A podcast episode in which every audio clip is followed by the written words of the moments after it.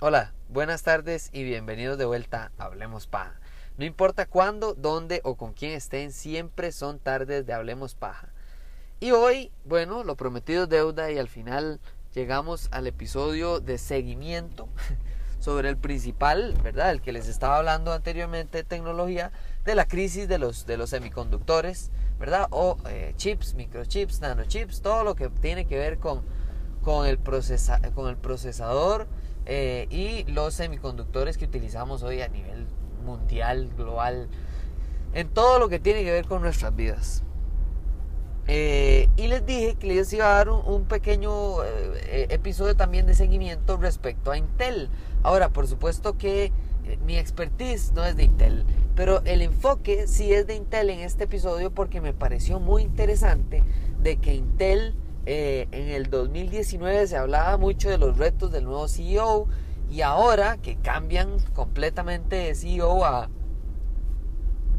a ser eh, uno totalmente nuevo, pero que no es, eh, a pesar de que lo están contratando de otra empresa llamada VMware, no es alguien ajeno, no es un extraño a la vida, al, mundo y a cómo funciona Intel en general.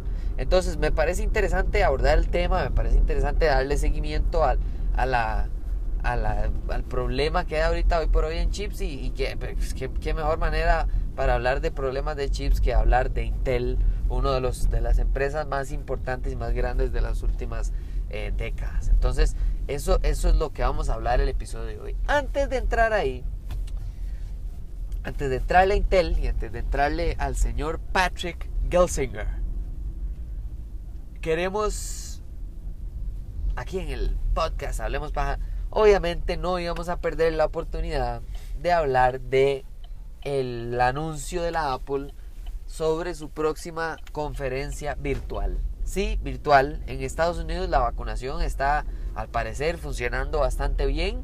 Eh, yo creo que ya van por la marca de los 30 años para arriba en muchos estados. En otros estados ya todo el mundo se está vacunando. Entonces eh, muchas personas estaban tal vez especulando de que quizá existía la posibilidad de que eh, se fuera a hacer presencial con un público limitado la conferencia de la Apple de eh, Worldwide Developers Conference, ¿verdad? La conferencia mundial de desarrolladores. pero no fue así, especialmente yo creo que no tiene este año, este año, no, no tiene tanto que ver la decisión con, eh, con COVID. En realidad no, no tiene tanto que ver con COVID. Por supuesto que internacionalmente sí es más complicado, pero yo creo que con un público limitado, con buenos protocolos y demás, obviamente lo hubieran podido hacer perfectamente. Yo creo que la Apple lo que está entendiendo, lo que está haciendo ver por medio de esta, de esta versión virtual es que clara y explícitamente lo que está sucediendo es que ellos se dieron cuenta que el año pasado pudieron alcanzar más desarrolladores. Claro, la vía remota ahorra mucho costo, no solo a la Apple, sino también al desarrollador que quiere participar. Y hay muchas historias de años anteriores al COVID eh, de éxito de desarrolladores y desarrolladoras eh, muy muy jóvenes o muy muy pequeños, desconocidos, aislados de toda la infraestructura de tecnología mundial y lo único que tenían era una Mac por ahí, eh, un, internet semidecente y de muchas ganas de hacer un cambio, de hacer alguna aplicación que ayudara para X, Y, Z, W necesario o que ellos vieran una necesidad. Y son, son historias de éxito increíbles. Hay, hay unos videos que la Apple hace, bueno, hizo anteriormente para, para algunas de las conferencias anteriores que me parecieron interesantísimos, que es, eh, que es básicamente, digamos, traducido es querer es poder a español, porque eh, lo, que, lo que hacían era dar historias de personas que lo que querían era hacer un cambio pequeño, un cambio local, un impacto local, y se terminó haciendo global. se terminó haciendo regional o se terminó haciendo mundial. Y entonces, ¿qué es lo, qué es lo que pasa? Que esta, eh, no hay manera más efectiva de alcanzar la mayor cantidad de, personas posibles que la virtual. Porque la presencial, por supuesto que el auditorio de Steve Jobs eh, el, en el de conferencia nuevo que está construido específicamente para estos eventos, tiene una gran capacidad de recibir personas. Pero sigue siendo una limitante comparado con la versión virtual. Por supuesto que cuando es presencial también tiene la opción de virtual, ¿verdad? O sea, personas como yo, que nunca he ido a una conferencia, he participado de todas las que yo me acuerdo, todas he participado. ¿Por qué? Porque yo es, es parte de, yo no voy a pagar por ir eh, sabiendo que puedo disfrutarlo aquí, no es un costo que yo jamás podría o querría incurrir. Eh, para algo que no es mi trabajo, ¿verdad? Es una pasión.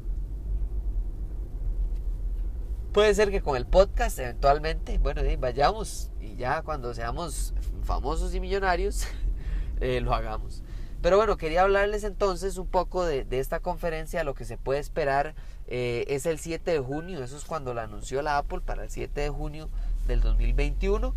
Eh, va a ser de nuevo como estos versiones virtuales en las que ellos tienen casi que un video eh, pregrabado eh, y está listo, ya obviamente no tiene un solo error.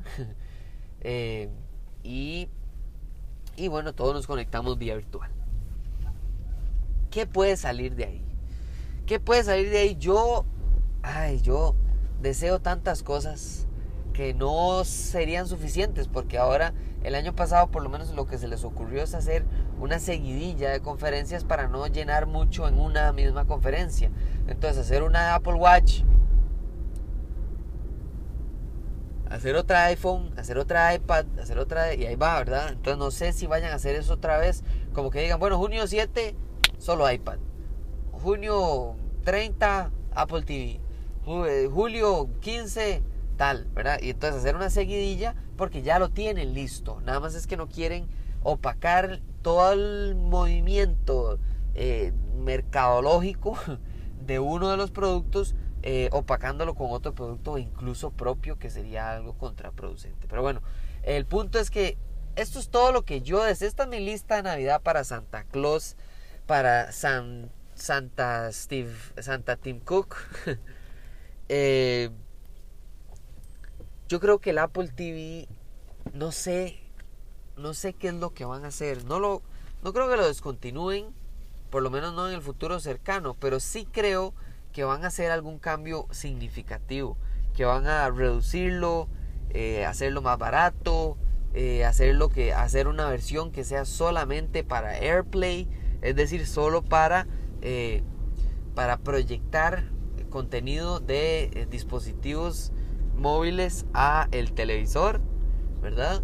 Eh, creo que eso es lo que viene. Viene como una optimización, si se le puede llamar así, del Apple TV. Una es hacerlo más chiquitico, hacerlo más grande, hacerlo más complicado, etc. Yo creo que la Apple podría hacer lo que hizo con, eh,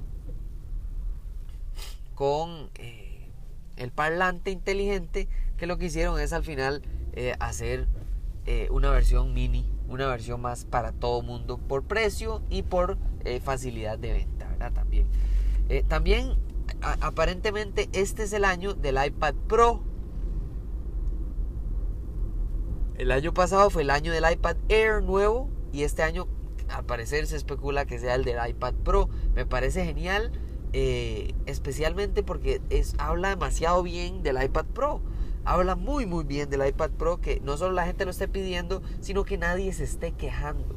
Como lo está, como lo está haciendo con el Apple TV, que todo el mundo se está quejando de que cómo han durado tanto, que cómo es posible, que nadie lo ha actualizado, que no hay suficientes aplicaciones, que taca taca, taque teque. Bueno, entonces, ese es el segundo. El año del iPad Pro. Yo creo que el iPad Pro eh, está bien. En este momento no es como que urge un cambio, pero el hecho de que lo hagan es nada más de casi que rajarle a la competencia que lo están haciendo porque pueden.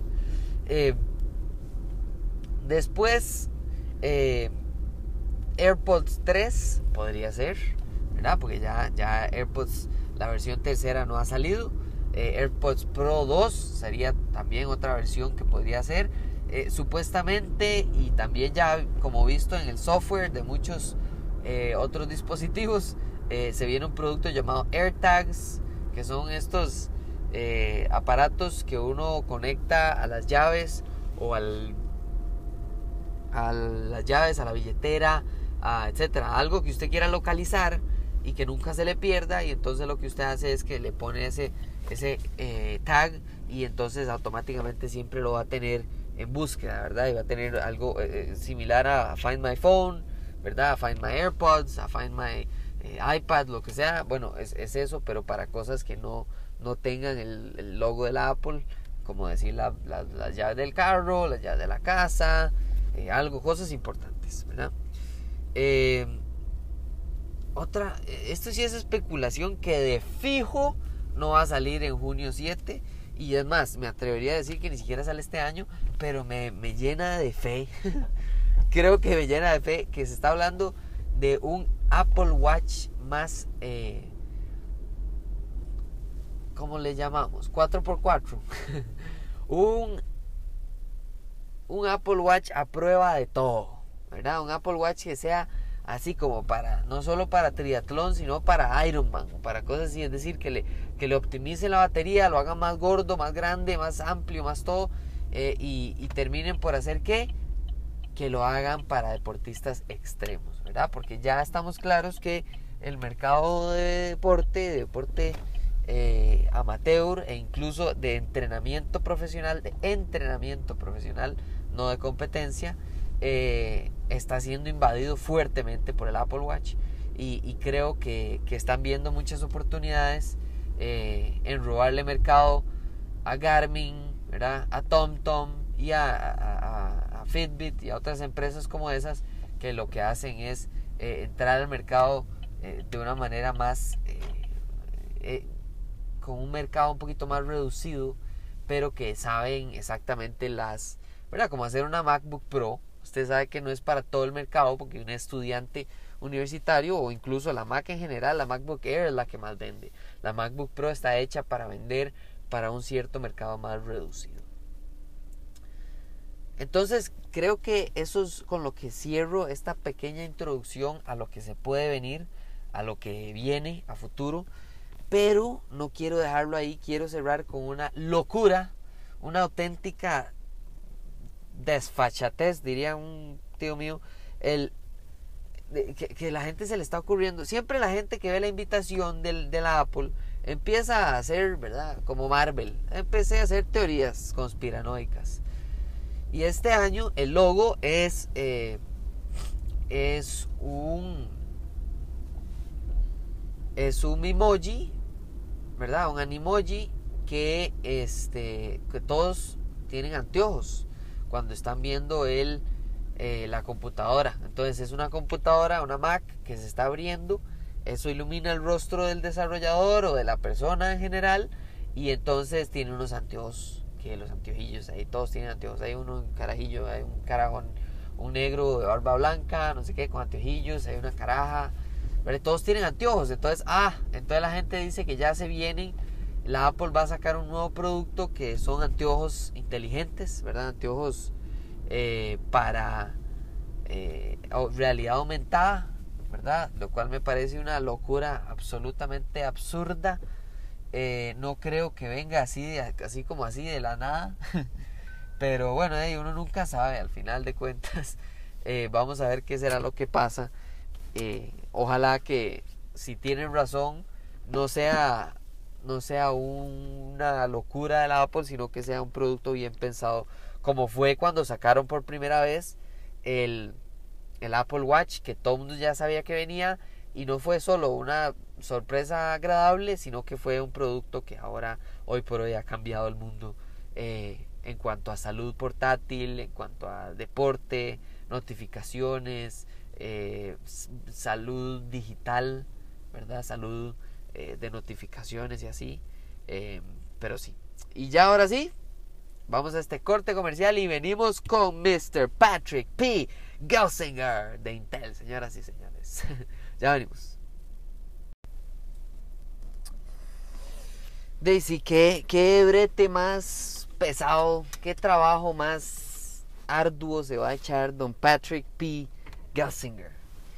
Eh, a partir de, bueno, ya, ya, ya está, ya debe estar, pero que suda la gota gorda, porque entró en febrero, febrero 15, febrero, las primeras dos semanas de febrero, en algún momento de febrero entró, eh, a su nuevo trabajo de vuelta a Intel como CEO, como Chief Executive Officer. O sea, este mae es doña toda.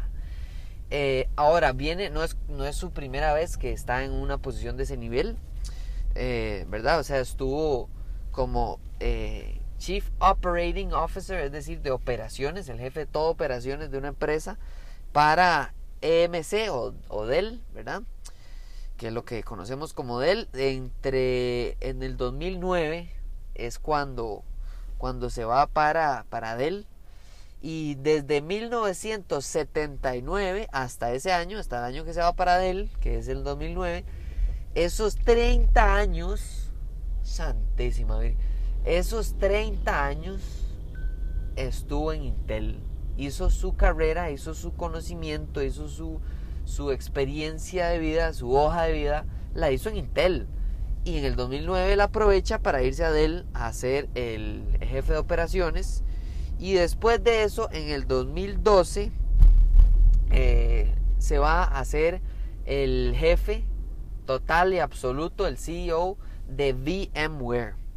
Para los que no saben, eh, VMware es una empresa que se trata de eh, computación en la nube, ¿verdad? Entonces un poco más de eh, un poquito más de edge computing, ¿verdad? Lo que le llaman edge computing, que es, em, es todo este aspecto de la nube, ¿verdad? Todos los servidores y todos los, todos los eh, usos de data computacional a través de la nube. Es decir, usted tiene una empresa eh, y usted no quiere tener que guardar todos sus archivos en una llave maya.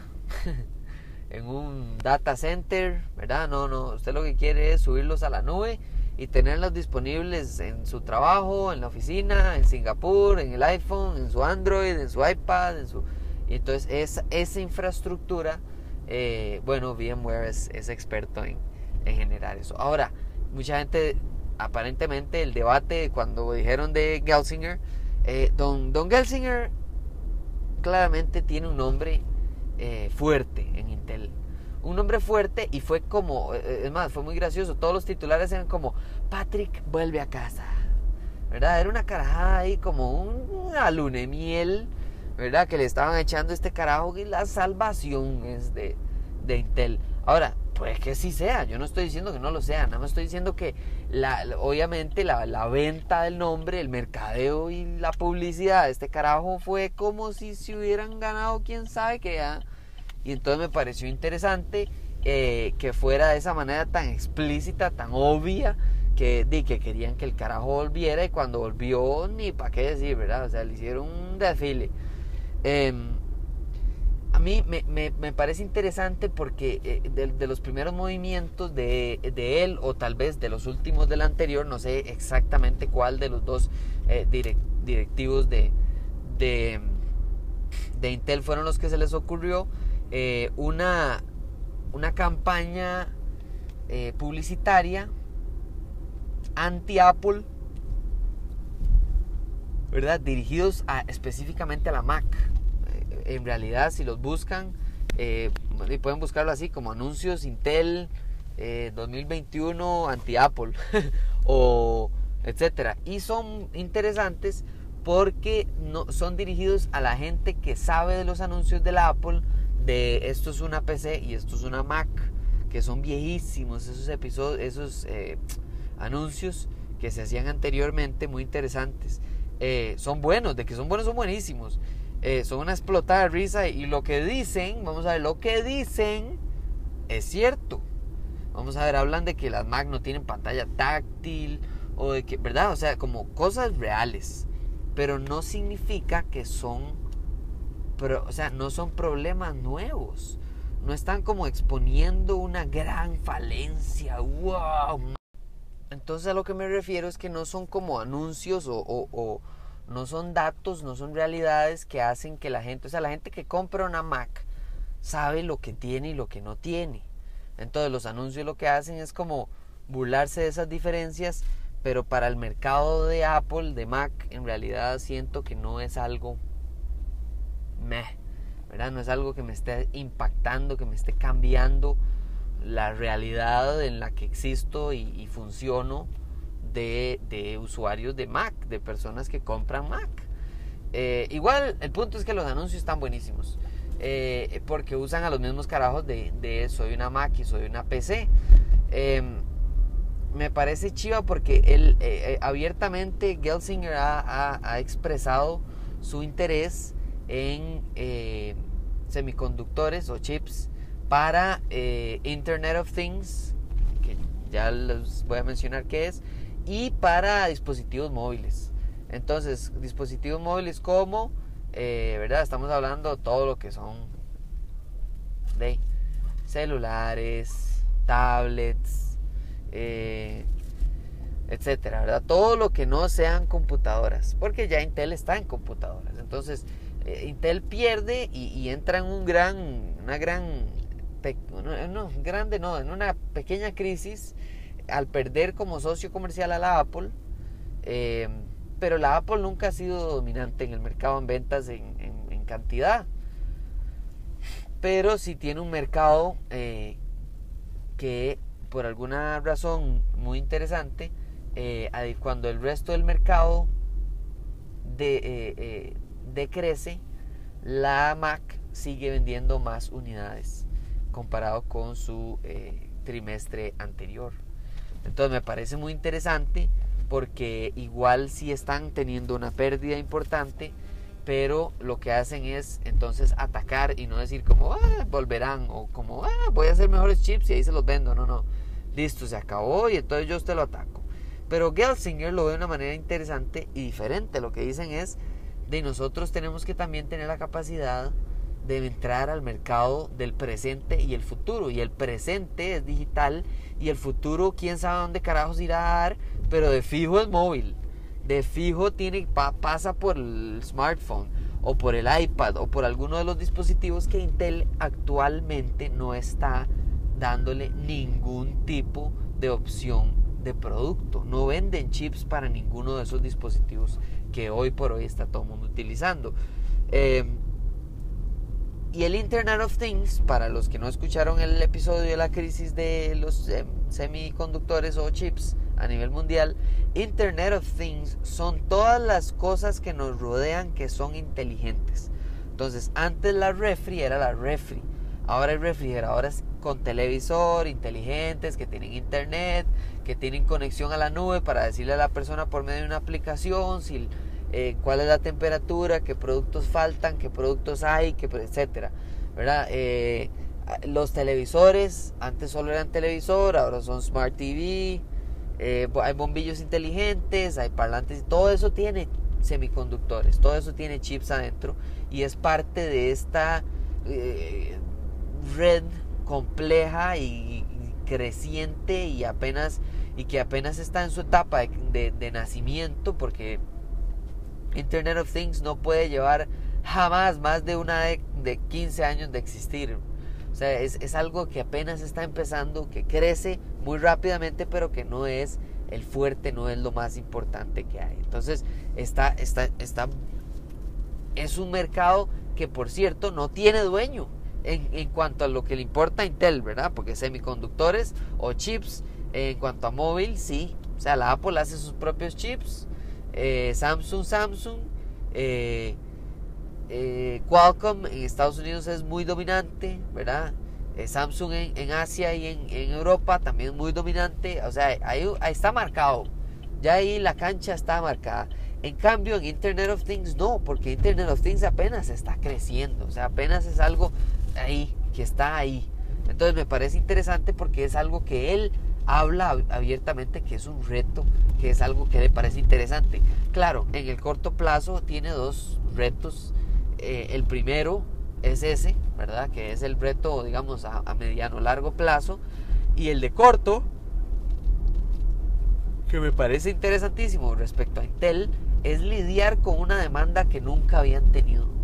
O sea, Intel no está mal porque no les compran, está mal porque no dan abasto, están mal porque estamos en una crisis del, o sea, estamos en una crisis de agua y ellos son los que más agua venden. Entonces es interesantísimo porque ellos lo que tienen que hacer primero es, claro, está un poquito inflada la demanda, o sea, no es real porque estamos claros que esto tiene mucho que ver con la demanda por COVID y por el retraso que hay en cuanto a, oferta, porque hubo un tiempo que se tuvieron que cerrar las fábricas y etcétera. Entonces, también hay que entender que él no puede nada más agarrar y decir, bueno, ¿sabe qué? Tenemos, una, eh, tenemos Intel en Costa Rica, contrate todo Costa Rica, abra plazas a lo perro. Sí, porque cuando ya se estabilice todo esto y volvamos a una nueva realidad, de, se va a dar cuenta de que de, le van a sobrar manos. O tal vez no, no sabemos. Ese es el trabajo de él. Entonces, eso es un lado. Y el otro es el de móvil. El de móvil, y, eso me parece a mí muy interesante por el sencillo hecho de que hay sí o sí que ver quién empieza a dominar ese mercado. Quién busca, eh, quién busca quedar absoluta y totalmente como el dueño de ese mercado. Eh, en cuanto a la competencia, y con esto cierro, AMD y Nvidia son eh, la competencia tradicional que ya está invirtiendo en crear, eh, en, meterse en móvil y en meterse en Internet of Things, en meterse en el mundo inteligente que nos rodea, me parece que tienen que aprovechar, pero ya, para que no los dejen muy botados, especialmente en Internet of Things, donde ya, ya hablé que el mercado no está tan, tan, tan, ¿verdad? Ni muy, muy, ni tan, tan. Eh, en móvil yo creo que sí, hay que esperar a ver qué va a pasar, porque yo creo que ahí sí yo veo muy difícil que Intel entre a menos de que, no sé, revolucione las horas de batería del celular como un Android o algo así. O sea, no, no sé, tiene que, tiene que dominar Android de alguna manera muy extraña y poco posible, la verdad, hoy por hoy.